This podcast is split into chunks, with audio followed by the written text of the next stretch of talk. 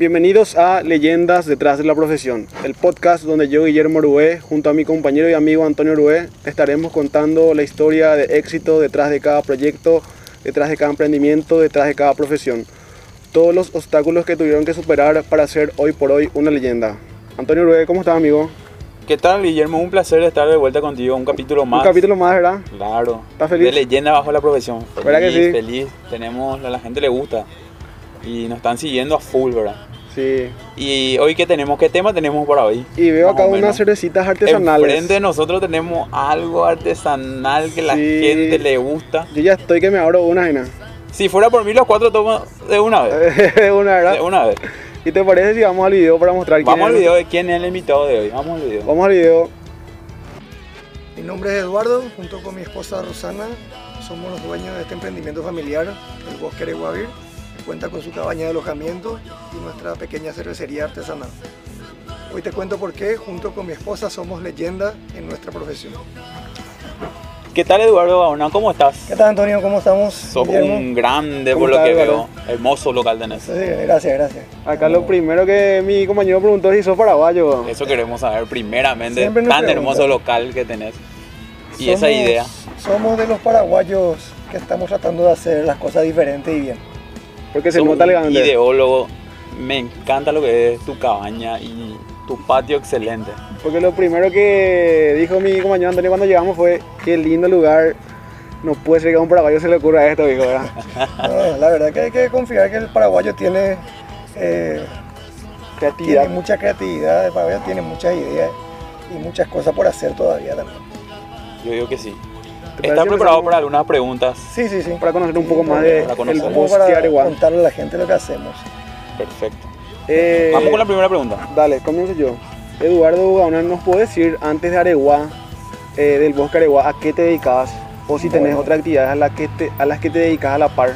Primero que nada, comentarle que es, no es que yo me dedicaba, sino que todo lo que ustedes ven acá Ajá. y todo lo que hacían también es un trabajo en conjunto, en equipo, con mi esposa. Esto es todo un emprendimiento familiar. Y desde antes de esto ya nos dedicamos juntos a otras cosas que después cambiamos. Bueno, nosotros venimos de Asunción y nos dedicamos al ámbito del entrenamiento. Teníamos gimnasios, Ah. academia de artes marciales. Esa es nuestra actividad original. ¿Y cómo se dio ese cambio Y bueno, primero, drástico, vamos a decirle? de primero es? empezó a surgir las ganas, la idea de cambiar un poco nuestro estilo de vida. ¿Verdad? Empezando por alejarnos un poco de Asunción La ciudad. y también ya demasiados años en el tema de los gimnasios, entrenamiento, queríamos cambiar un poco también. Querían hacer Dar- innovaciones, para dar nuevos, un nuevos aires. total en nuestra vida porque necesitamos eh, otro tipo de, de actividad. Entonces, después se vino todo esto que ahora estamos viviendo, lo de la pandemia, y como que nos obligó a tomar la decisión de una vez por todas. Correcto. Te hago otra pregunta, Eduardo. Para iniciar este proyecto, ¿lo hicieron con recursos propios, apoyo económico de alguien o algún préstamo? Las tres cosas. Tres cosas en global mismo. Fue un mix de todo. eh, y seguimos todavía recurriendo a todo lo que tenemos a mano para seguir mejorando, creciendo, porque un proyecto en realidad nunca está terminado. Un proyecto siempre tiene que tener algo más, un paso más y algo que querés mejorar, cambiar, agregar, si no te estancas y te quedas. Lo importante es empezar, ¿verdad? Y usamos nuestros recursos eh, propios. Después ya tuvimos que recurrir a préstamos. Después tuvimos por suerte apoyo de familiares, de personas allegadas que hasta ahora nos siguen dando una mano apoyando. Y con todo eso vamos haciendo lo que, lo que ustedes ven acá. Otra pregunta, otra preguntita, eh, Eduardo. ¿Cómo y cuándo nace la idea de crear el bosque Areguá Vivo? Y ahí tengo también otra pregunta de que ¿cómo, cómo nace tu interés hacia la cerveza artesanal? Bueno, vamos por partes.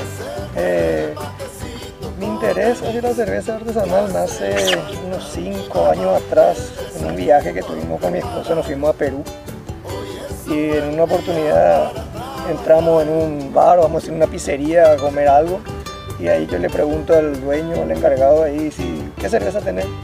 Y me tira una carta con 200 nombres de cerveza. Yo le dije, ¿y esto? ¿Qué es ¿Cómo elijo? ¿De dónde elijo? ¿De dónde empiezo? Nunca supe que había tantas clases de cerveza. ¿Y por qué? Y ahí me empezó a contar que ellos se encarga de vender todas las cervezas artesanales de Perú, que hay estilo, que hay esto, que hay lo otro, y a mí me empezó a entrar el bichito ahí en la cabeza. Y después de eso, cuando volvimos, ya me empecé a rebuscar, investigar, porque me, me gustó la idea. ¿verdad? A prepararte. Entonces a prepararme a ver cómo podía eh, iniciarme en eso. Y así nació el tema de la cerveza artesanal. Y bueno, después el resto ya es historia. Empecé a hacer cerveza, empecé a prepararme, a mejorar, porque eh, nunca se empieza con la excelencia, se empieza eh, con errores, con un montón de cosas. Práctica y después error. Se va mejorando y se sigue mejorando. ¿verdad? Decime, ¿ese proyecto del inicio de la cerveza artesanal fue ya en la ciudad de Areguá o, No. iniciaste ya en otra, en, otra- en No, Asunción? Yo empecé haciendo eso en Asunción. En Asunción. En Asunción en mi casa, ¿verdad? Para mí, no era todavía nada comercial, no, era, no estaba en los planes. Y después surgió la idea de Areguá del Bosque. Del Bosque.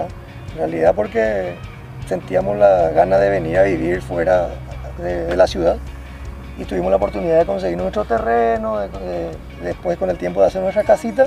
Y una vez acá dijimos, bueno, ¿qué vamos a hacer acá? Y el bosque se llama porque nosotros somos amantes de la naturaleza y para construir esto no tocamos un solo árbol, dejamos la naturaleza así como está. Sí. Mantuvieron la esencia. Entonces dijimos, queremos vivir en un bosque. Entonces ahí nació el nombre del bosque y hasta ahora seguimos plantando, seguimos haciendo que esto sea lo más lindo en contacto con la naturaleza. Decime una cosa, el, el nombre de El Bosque Areguavir entre tu esposa y vos, ¿quién fue lo que dio la idea? Porque una parte es, vamos a decirle, inglés y otra parte es más o menos castellano. Ese Vir, por ejemplo, ¿de dónde? Claro, todo lo que está, todo lo que vos ves aquí Sí. es siempre idea y En conjunto. unión en conjunto, ¿verdad? Bueno, el bosque salió junto porque vimos que teníamos un bosque Ajá. propio prácticamente. Literalmente. ¿verdad? Entonces, el lugar del bosque. Y Areguavir ya se llamaba la cerveza cuando estábamos en Asunción, porque nosotros ya teníamos la idea de venir a Aregua. ¿Verdad? Beer, porque, bueno, se conoce esa palabra Sí, universalmente. sí, claro. Vos decís beer y en Los perros se prenden, mundo ya se hablando, solamente ver la palabra Vir, lo- Y la ya gente se se, le hace prende. agua a la boca. Sí.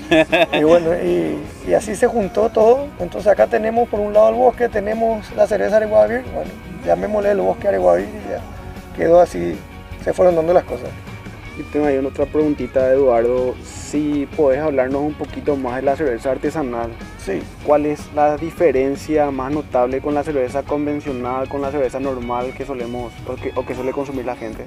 bueno, la cerveza normal que suele consumir la gente está justamente pensado y hecho para que le agrade a la gran mayoría de la gente, haciendo algo muy simple, muy sencillo, ¿verdad?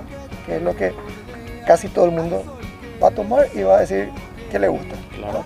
La cerveza artesanal ya viene a buscar un público un poquito más exquisito, que está buscando algo nuevo, está buscando otros matices dentro de la bebida y no solamente sentarse frente a la estación de servicio de la bodega a tomar cerveza hasta perder el conocimiento, sino que está buscando en un producto artesanal eh, algo novedoso, sabores diferentes. Al decir esa cerveza artesanal ya a la gente le da curiosidad, Sí, ¿verdad? De saber. exactamente, quiere saber cuál es la diferencia. es la Justamente quiere diferencia, probar ¿me por qué es artesanal y qué es diferente con, con lo que está acostumbrado a tomar, ¿verdad? Sí. Eh, con el producto, no solamente la cerveza, cualquier cosa artesanal le llama la atención a la gente. Pero hoy por hoy ese término está muy gastado, Sí, porque todo el mundo con el afán de vender le llama artesanal a todo lo que hace. Y hay que ver realmente qué es artesanal y qué no es artesanal. ¿verdad? Nosotros, esa es nuestro, eh, nuestra base que queremos mantener lo artesanal siempre. Decime, ¿las cervezas artesanales tienen, se divide otra vez en sabores o, cómo vendría a ser eso? La cerveza Eso. en sí se divide en estilos, en tipos de cervezas. Tenemos dos grandes grupos de cervezas. Uno eh, conoce las cervezas de un estilo lager y un Ajá. estilo ale que tienen que ver con lo que son las fermentaciones diferentes. Sí. Y otra vez dentro de eso se divide en cientos de estilos de tipos de cerveza, empezando por colores, Ajá. por sabores, por amargores, Ajá. ¿verdad? por aromas, por cantidad de alcohol. Uno puede manejar todos esos matices y hacer todos los estilos de cerveza que, que quiera. Acá, por ejemplo, tenemos, por ejemplo, puedo hacer una demostración de lo que es con- Bueno, con, acá- uno de ellos, acá por tenemos una- tenemos varios acá, Acá tenemos pero... cuatro estilos. ¿Puedo hacerlo? ¿verdad? Yo solamente estoy haciendo de la rama de las cervezas Ale Ajá. o Ale. Y acá tengo cuatro estilos de los seis que, que nosotros fabricamos actualmente. Poco a poco vamos a ir agregando más Sí. a nuestro abanico de... Entonces yo puse acá, por ejemplo, cuatro estilos. Tenemos una Hoppy, una Hoppy Pilsener. ¿verdad? Es una Hoppy Pilsener. Hoppy viene del lúpulo, que es uno de los ingredientes de la cerveza. La Pilsener es una cerveza con una malta Pilsen, se llama, un estilo de cebada, se llama Pilsen. Y es una cerveza muy liviana para el que quiere empezar a conocer la cerveza artesanal. Es bueno el Es una cerveza liviana, fácil de tomar y con aroma a lúpulo para que la gente se vaya acostumbrando a lo que es el aroma al lúpulo, un aroma herbal. La siguiente, la naranja que ven ahí, es una Pale Ale, se Esta, llama. American Pale Ale. Y mi American Pale Ale lleva cáscara de naranja, que le da un aroma especial. Ese fue el primero que yo probé. ¿sí? Cuando probé dije, este sabor es Entonces- totalmente diferente. Sí, Dije, porque la cerveza tiene que entrar primero por la vista, Claro. ¿verdad? después por el aroma, Sí. después por el sabor. Dentro de tus eh, grandes stock tenés entonces de varias variedades Sí, otra vez. ah, tenemos cerveza ah, roja, Para empezar un poquito suave, negra, más. la un poquito más fuerte más la... fuerte. Claro, y uno va después decidiendo cuál es la que le agradó más de acuerdo a su paladar y de pronto se queda con esa. Hay gente que va probando y, y de acuerdo al, al día, al ánimo, quiere tomar una más fresca, una más fuerte. Yo había probado tres, pero la de naranja me... esa es la que De- más me Decime, gusta. mucho más. eh, referente a las ventas, por ejemplo, eh, ¿quién vos vendés más de la- a, a los a los lugares. lugares acá de Areguá o de Asunción o de, de Central? Tenemos como una hemos ¿Cómo gran sería? parte de la distribución. tenemos una gran clientela de Asunción. Nosotros eh, publicitamos por las redes. Ajá. Pero la gente de Asunción siempre está muy interesada. Por supuesto que tenemos público de Areguá, ya algunos Bien, fanáticos. sí. Yo en Facebook había visto... Acá, por ejemplo, uno ya de tu fanático parece que está. ¿Y ¿Cuál es? Sí, El que- eh, en Facebook es uno de mis primeros fanáticos. primero mis fanático. Después te tiré un. WhatsApp y dije, ay, quiero celebrar tipo artesanal la cana de Guay, ¿verdad? Ah, Y ahora ya- y después ya me llevaste que ya ahí probé y... No, es bueno hacerle es conocer a único, la sí, gente, ahora- ¿verdad? sí, que que hay conozca ahora la gente. artesanal. Y como te digo, y ahora estamos empezando a entrar en algunos locales porque tampoco quiero que la cerveza esté en cualquier lugar, Claro, ¿verdad? Quiero así como, como cuido mi producto para que sea bueno, también cuido en que no esté en cualquier parte. Ahora estamos teniendo un local acá nuevo, un café acá de Café Bar que hay acá en Areguá, que acaba es de un poquito más exclusivo. Sí, y una bodega especializada en cervezas artesanales también de Asunción, allá en el, en el epicentro, vamos a decirle ahí, sobre Senador Long. Hay una bodega que se, encarga, se, se dedica a la venta de cervezas artesanales. Y, y también un una distribuidora, una página online que, que vende por sus páginas cervezas artesanales, que también son los que me proveen de insumos. Esos son los tres lugares que estoy teniendo a la venta la cerveza, pero después vendemos al público y hacemos delivery Asunción. Y hay gente que viene a buscar de aquí y de repente pasa el fin de semana, sabe que va a pasar por Areguá y ya nos escribe antes para que le reservemos. le- O sea, la gente puede hacer su pedido Sí. nomás en todo momento. Eh, eh, tenemos ya número, nuestra- Instagram, Facebook y, y demás eso, cosas. eso es algo bueno y algo lindo de la parte artesanal. Nosotros estamos en contacto muy directo con nuestros clientes. Sí. No es que vos pones tu producto en la vitrina o en la heladera de la estación de servicio Ah, sí. para que la gente vaya y compre. Sabemos hasta el nombre y apellido de cada cliente. Y, Contacto cara a cara. Y sí, claro. porque la gente pues, está acostumbrada a eso. Y en, en la estación de contacto directo con el cliente. De repente le, le llamamos, le mencionamos, hola fulano, esta- tenemos la cerveza que a vos te gusta. Sabemos hasta el estilo que prefieren algunos. Y ya le ofrecemos cuando sale ese estilo porque sabemos que es fanático y así. Vamos siempre estando en contacto con nuestra gente. Otra preguntita Pregunta. que nosotros teníamos para vos, Eduardo, es que nos hables un poco del emprendimiento general que tienen, que aparte es hospedaje, aparte Sí, es restaurante, sí, sí. Bueno, la cerveza artesanal es una parte nomás de todo este emprendimiento, que es el bosque. que el, el bosque. ¿verdad? El bosque tiene ahora su cabaña, su primera cabaña, que se llama El Descanso, es su cabaña de hospedaje, entonces es un ambiente muy familiar, muy, Muy eh, tranquilo. sí, y muy privado. Eso es lo que, sobre todo eso es lo que estamos ofreciendo a la gente.